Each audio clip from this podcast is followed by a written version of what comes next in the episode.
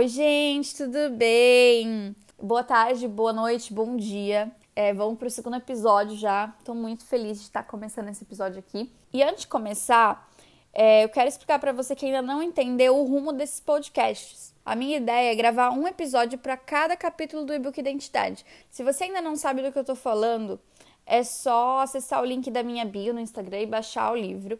É gratuito, tá? Não tem custo nenhum. Você pode depois fazer o upload para o teu Kindle, para o teu e-reader. Você pode ler do jeito que você quiser. E depois que eu terminar esses episódios com base no, nos capítulos do e-book, eu quero seguir com o episódio de bate-papo mesmo. Bom, vamos começar. Um tempo atrás, eu parei para poder pensar na história de Noé. E essa é uma das primeiras histórias que a gente ouve lá na nossa infância. Quase 100% das crianças já ouviram essa história, onde Deus fala para um homem que vai mandar um dilúvio, então pede para ele construir uma arca, um grande barco para poder abrigar um casal de cada espécie, etc, etc, que a gente já sabe. Agora pensa comigo, olha que loucura.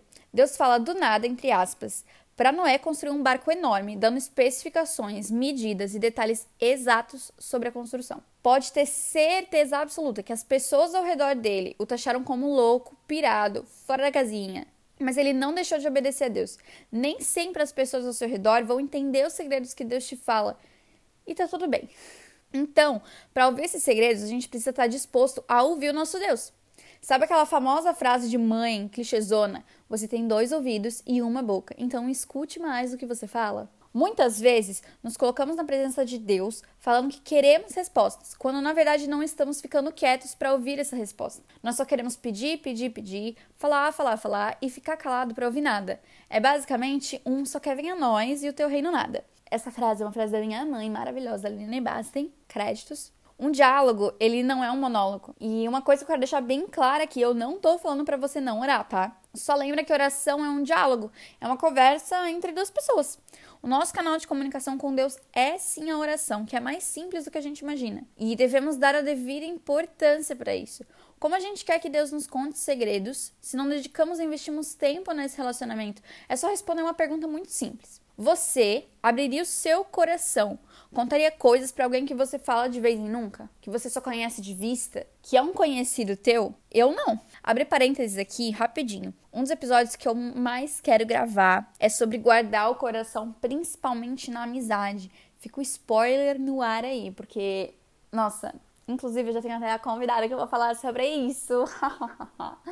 Fica o spoiler, fecha os parênteses agora. Quando a gente ora, nós liberamos o poder do Espírito Santo, tornando possível o que era antes impossível. Abra sua boca no momento certo. As palavras são matérias-primas, sim, são poderosas, impactam mais do que a gente imagina. A gente não pode desprezar isso. Em 1 Tessalonicenses, ai, vai me dizer, eu tenho nenhum para falar certo Tessalonicenses.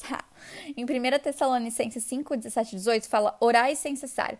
Em tudo dai graças, porque esta é a vontade de Deus em Cristo Jesus para convosco. Fala sem cessar a todo momento. A palavra nos instrui a orar e a tudo dar graças. Oração e gratidão são os dois pontos chaves necessários para poder cultivar o nosso relacionamento de filhos com o Pai. É importante nos posicionarmos em oração diante dos segredos que ele nos conta. A gente não pode levar isso como algo banal, sem importância ou ainda assim na brincadeira. A graça sim nos basta, mas ela não é nenhum tipo de parque de diversão. Quando passamos pela porta da graça, estamos sujeitas a correções e somos confrontadas pelas palavras e verdades dele em amor. O amor de Deus me confronta e me desafia dia após dia a viver para ele, sufocando todos os desejos da minha carne. Deus é um Deus justo, Deus é um Deus de amor e é um pai que corrige os seus filhos. Isso não pode ser esquecido. Mas a gente não pode ter medo disso. A gente tem que escolher seguir suas direções e abrir o nosso coração somente para as suas palavras, para os seus direcionamentos e segredos. É tudo sobre Ele e nada sobre nós. É muito necessário a gente afundar o nosso ego e nosso orgulho ao pensarmos, mesmo que involuntariamente, que tudo gira em volta do nosso umbigo. Primeiro, que a gente gira em torno do sol. E segundo, que Deus não usa ninguém orgulhoso, porque uma pessoa orgulhosa tenta atrair a glória para si mesma. Os seus dons e os seus talentos devem ser usados para glorificar o nome do Senhor e não o teu. O rei não divide a sua glória com ninguém. E nós, como cristãos, nós devemos parar de achar que somente podemos glorificar a Deus quando servimos em algum ministério dentro de um templo. Sabe, didaticamente, é muito mais fácil a gente separar nossa vida em caixinhas, mas a realidade é outra completamente diferente, porque Deus quer ser glorificado nas suas ações ordinárias. O nosso Deus é um Deus tão grande que não se limita mais no espaço físico. Jesus morreu, o véu foi rasgado, a igreja é importante sim, comunhão é importante sim, mas Deus não se limita a um templo de quatro paredes. Nós somos mordomos, não senhores. A lógica do reino pode parecer louca, sim, ela é muito louca. Quem muito ama, muito é perdoado, quem nada tem, muito tem. A palavra diz que maior é aquele que serve.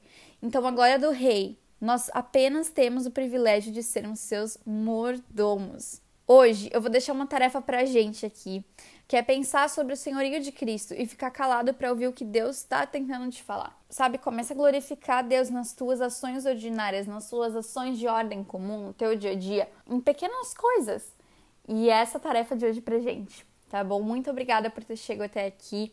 Estou muito feliz com esse podcast, estou muito feliz de verdade em estar tá começando esse algo novo. E é isso aí, Deus abençoe. É, não vou prometer dia de podcast, até porque minha vida tá bem corrida, mas assim que eu conseguir, eu vou estar tá atualizando aqui, tá bom? Um beijo e até o próximo podcast.